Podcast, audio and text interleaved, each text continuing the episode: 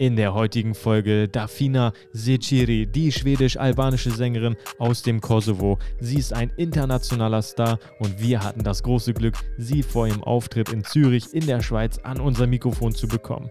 Ganz exklusiv spricht sie mit uns über ihre neue Brand Frauenpower und wie wichtig es ist, sich selbst zu lieben und warum es völlig okay ist, auch anders zu sein.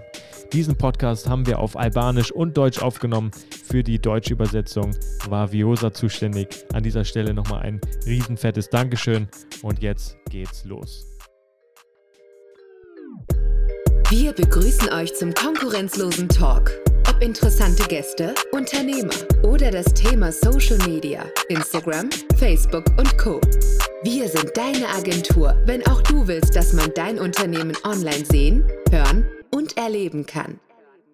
Herzlich willkommen zum konkurrenzlosen Talk heute mit einem internationalen Superstar und zwar Dafina Zeciri. I spelled the name, right?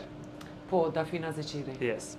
So, Dafina ist heute mit uns in Zürich und wir sind gerade backstage und sie ist in 15 Minuten kurz vorm Auftritt und wir haben heute auch noch äh, Viosa hier und zwar wird sie heute für uns übersetzen.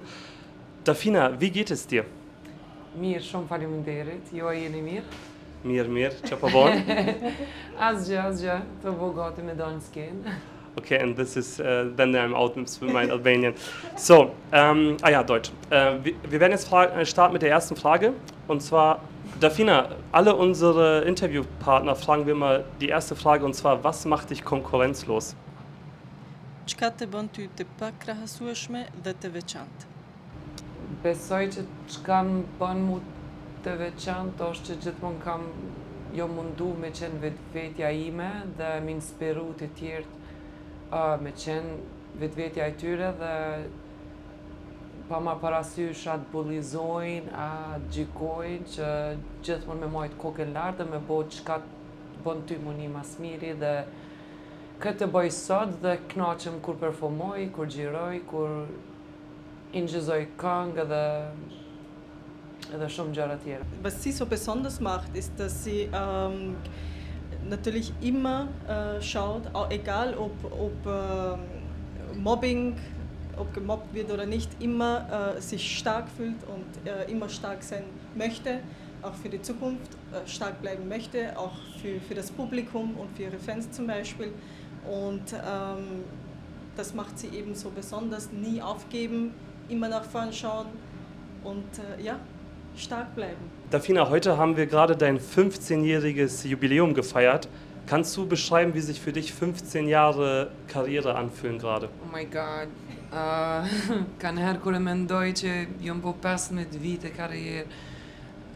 tham ku kaloi koha aq shpejt kanë qenë pesëmbëdhjetë vite me shumë ndjersë me edhe me gëzime edhe me depresion edhe me stres po kur kur kshyri mbrapa jam shumë shumë krenare me vetveten time që kom arrit ku jam sot dhe vazhdoj punën teme përpara dhe që kom mujt me inspiru shumë shumë shumë rini me ecë në hapat e veta, mos mu manipulu prej njerzve tjerë që i tregojnë se si duhet me mu veshë, me knu e tjera e tjera se janë shumë shumë gjana, kshtu që kur ndëgjoj që kom mujt me Me ndihmu dikujna vetëm me këngën Duro për shembull që ka të bëjë me depresion atëherë thom që çkado që kom hek gjatë qtyne pesëmbëdhjetë vite ja ka vlejt një milion për qind dhe jam jam jam krenare me vetveten time por mendoj që është vetëm fillimi mendoj që kam shum shum shum sene tjera me jep. Davina meinte, wenn sie fünfzehn Jahre zurückblickt, në City eben sehr viel sehr viele glückliche Momente, aber auch sehr viele Depressionen, sehr viel Stress und Druck. Ähm, um, und zwar ist sie eben, sagt sie, sehr stolz auf sich selbst, dass sie vor allem mit dem äh, Song von ihr, Duro, äh, was, was, was zum Beispiel äh, bedeutet, dass es, Duro bedeutet eben Geduld, Geduld haben. und zwar in diesem Song sagt sie auch eben, äh, du musst Geduld haben, du musst wieder aufstehen, weitermachen, nie aufgeben. Und äh, in, in ihrer Karriere, Karriere hat sie eben vielen Leuten geholfen, die gemobbt wurden, die an Depressionen litten zum Beispiel. Äh, sehr viel geholfen, wieder aufzustehen, wieder in, in, ins Leben zurückzukommen, zu finden. Und ähm, da, da ist sie sehr stolz drauf.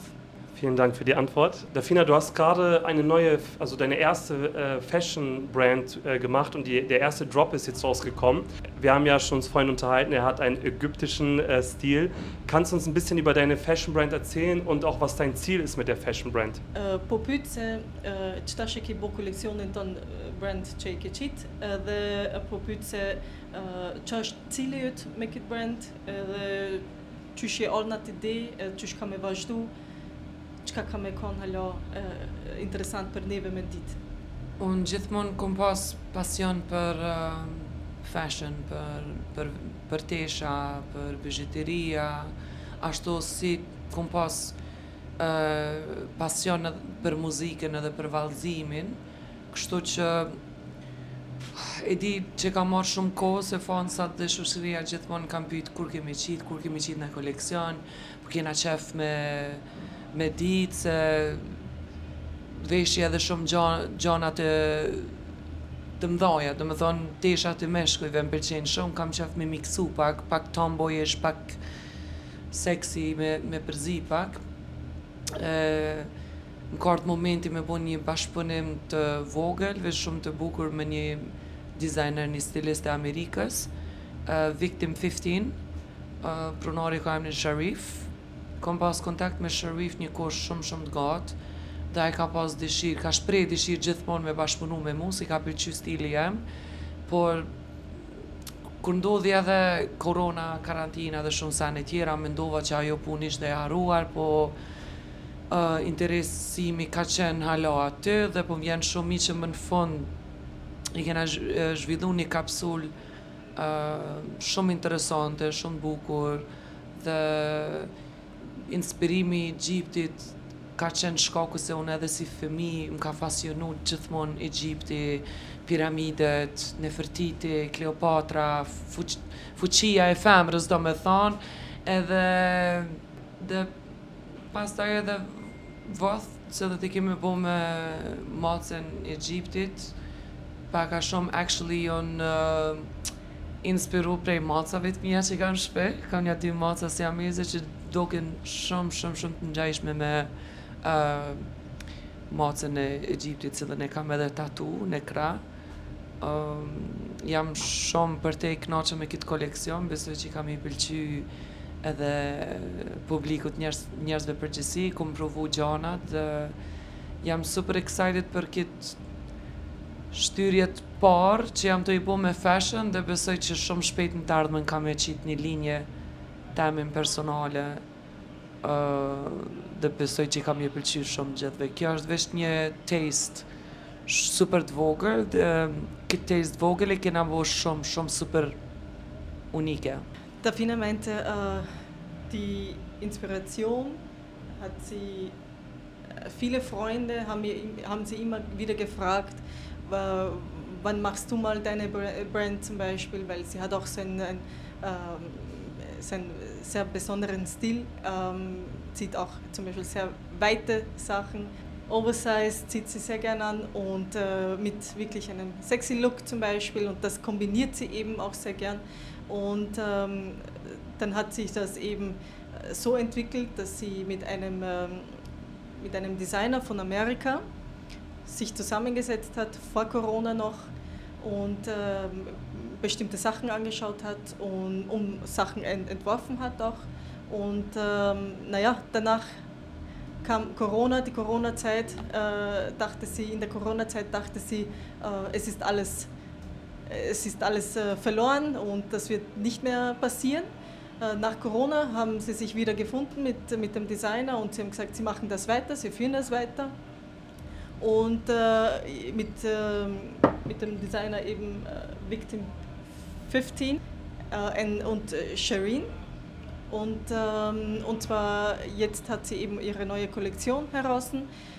wie sie auf, äh, auf, die, auf die ägyptischen ähm, Designs gekommen ist, ist äh, schon als Kleinkind hat sie zum Beispiel, war sie sehr fasziniert von den ganzen Pyramiden, zum Beispiel in Ägypten.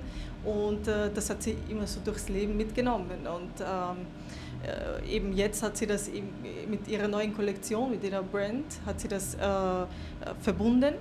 Und äh, sie hat auch zwei Katzen, siamesische Katzen, äh, wo, wo, man auch die Ohrringe zum Beispiel sieht. Äh, sie hat ganz, ganz süße siamesische Katzen. Und äh, ja, sie hat die ägyptischen Pyramiden äh, und, und die siamesischen Katzen, alles in einem verbunden und so ist ihre Brand auch entstanden. Und äh, sie sagt auch, sie kann es kaum erwarten, weiterzumachen und, ähm, und hat noch vieles vor. Ähm, Dafina, wenn man dich sieht, ähm, bist du, du bist selber ein Kunstwerk und äh, du bist keine typische Balkan- albanische Artistin, sondern mit deinen Tattoos, mit deinem Styling, mit den Texten, die sehr deep sind. Du bist total konträr zu allen anderen.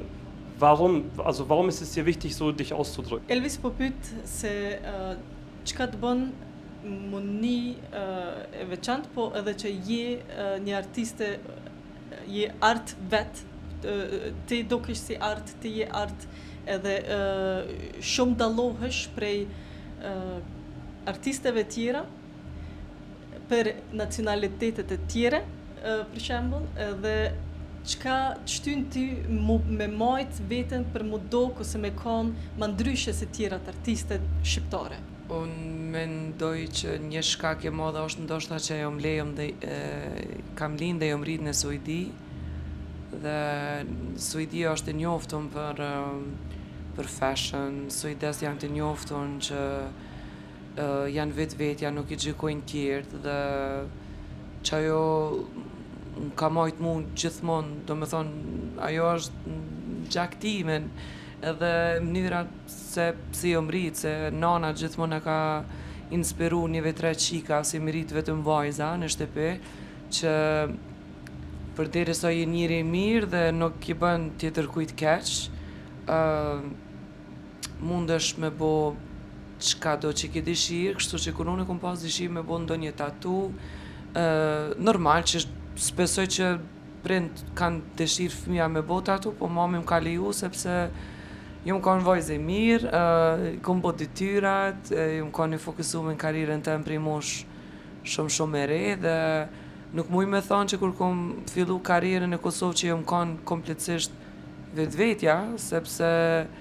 në qatë kohë para pesëmbëdhjetë vitesh kanë kanë ka pas pak manipulime se si duhesh mu dok, duhesh mu dok ma femën, duhesh me me vesh fustan të ngushtë e shtikla e me i me i dredh flokët, me me me i pas flokët të gjata, të shkurta, ksifar të kaçurrela dhe ka marrë ndoshta njo tre vite katër maksimum derisa E arrita unë me kuptu që nuk ka nevojë, nuk ka nevojë me qenë tjetër kush për me m'dasht mu publiku, po ja duhet me m'dasht mu publiku për ata që jam, ja nuk e vazhdoj hiq, edhe ajo ka qenë shumë vshtirë normalisht, po që ajo tani m'ka bo mu ma e veçantë te populli ynë, në Kosovë dhe Shqipëri, se Tash po foli prej fjalëve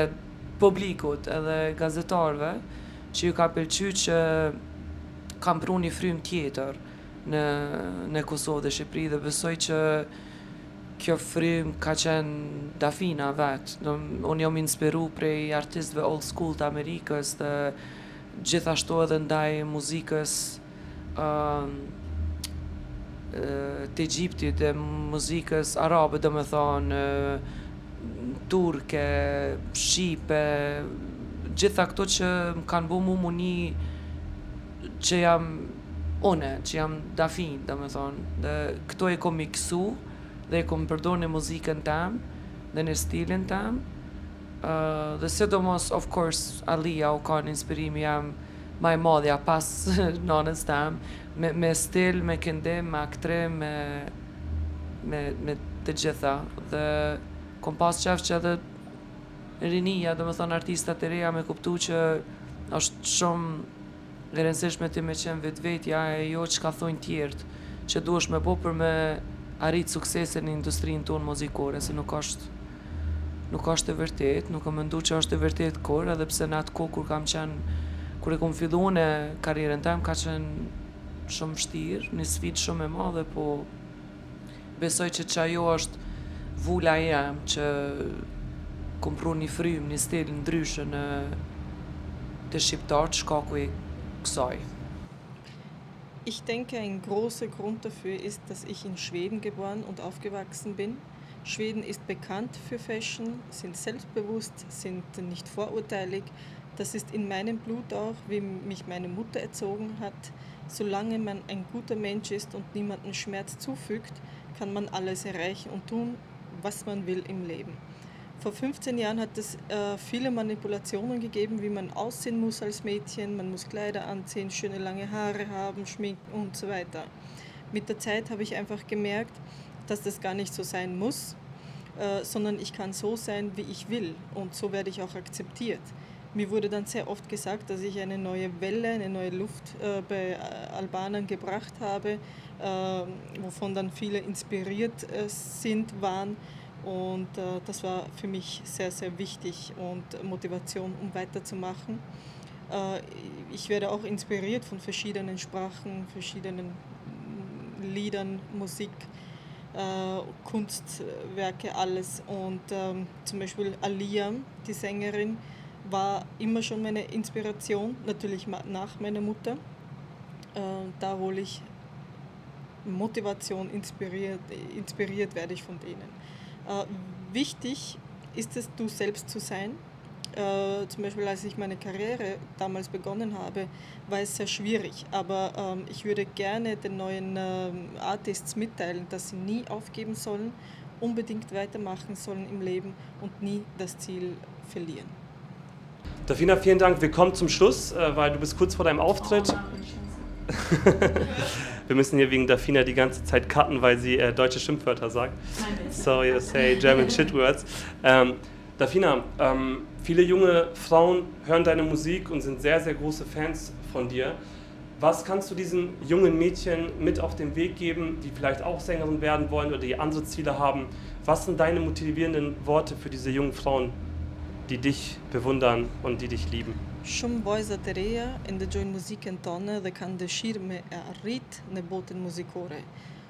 Çka ju kishe dhënë ti si shembull artisteve të reja që dojnë me pas sukses në botën muzikore?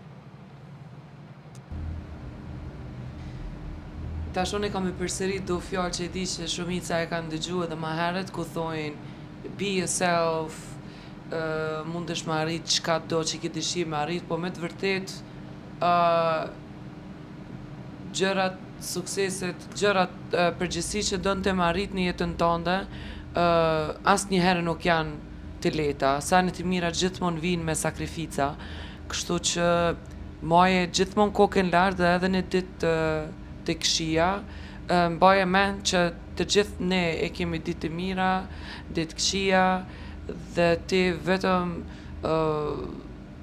bohesh ma e fortë edhe ma e fortë dhe mëson që kjo është një proces që ka me ardhë herdo kurdo edhe në të ardhmen, është një gjë shumë shumë normale, po që që ata njerëz që të thojnë ty që duhesh m'u ndrru, që nuk i pëlqen se si dukesh, se si këndon, nuk i pëlqen stili e muzikës që e këndon ose çka do qoftë që bën ti jo vetëm muzikë çfarë do profesioni tjetër me të vërtetë nuk janë shok ose shoqe të duhura për ty krijoje ni rreth më ngadalë që ta dojnë ty të mirën dhe që gjithmonë ty t'inspirojnë për të mirë që gjithmonë të suportojnë dhe të shtyjnë përpara edhe kur ki ditë kqija dhe mendon që ki dështu. se asnji njeri i suksesshëm nuk ka arrit prej fillimit ne maje jan it's a roller coaster shkon nalt shkon poshtë jan sfidat e ndryshme duhesh me dështu ka pak për me dit se qka është ma e mira ashtu njejt sikur dhe chefs qe marojn me hangër jan senet e mira cut wait. Sikur shembull edhe në profesione tjera që duhet me eksperimentu ka pak derisa e arrin dishka super të mirë, edhe unë gjithashtu kom eksperimentu shumë për me gjetë vetveten time dhe njësoj kisha pas dëshirë edhe ndëgjuesit me kuptu që asnjëherë nuk osht Nuk osht lehtë, po ja vlen. Një milion për qind dhe përderisa je vetvetja besoj që gjithmonë ke me pas fansa që t'dojnë ty të respektojnë ty për qat ngjyrë për qat person qat njeri që je. Faleminderit juve shumë për këtë intervistë.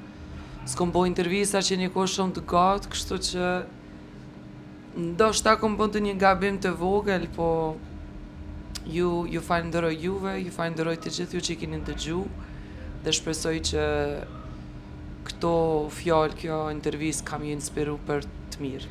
Dhe mos harroni me porositë Victim x Dafina Zeqiri Capsule. Faleminderit shumë. Danke. Jetzt werde ich ein paar Worte wiederholen, was man schon oft gehört hat. Gebe niemals auf. mach weiter. Ähm, große Erfolge sind nie einfach zu erreichen und deshalb sollte man weitermachen und nie aufgeben. Das ist ein Prozess, was sehr normal ist. Äh, diese Menschen, die dir sagen, dass du ihnen nicht gefällst, dass äh, dein Style nicht schön ist, deine Stimme äh, nicht schön ist, äh, sind Menschen, die, die, du nicht in deiner Umgebung brauchst. Ändere deine Umgebung, äh, befasst dich mit Menschen, die dich inspirieren, ähm, damit du auch weiterkommst im Leben. Jeder Mensch, der erfolgreich äh, ist, hat klein begonnen ich werde trotzdem weiterhin viel experimentieren an mir, bis ich mich noch genauer kennenlerne, niemals aufgebe damit. Ähm, ich habe schon lange nicht mehr ein Interview gehabt, also ich entschuldige mich deshalb, falls ich irgendwelche Fehler gemacht habe. Äh, aber ich möchte mich bei allen herzlich bedanken, die äh, sich Zeit genommen haben, ähm, mir zu folgen, zu hören, äh, meine Interviews ähm, anzuschauen, meine Musik zu hören. Und ähm, ich hoffe, ich kann äh, viele von euch inspirieren. Und vergesst nicht, meine Fashion Brand äh, zu bestellen. Victim ex Dafina Secire. Vielen Dank. Puh, vielen Dank.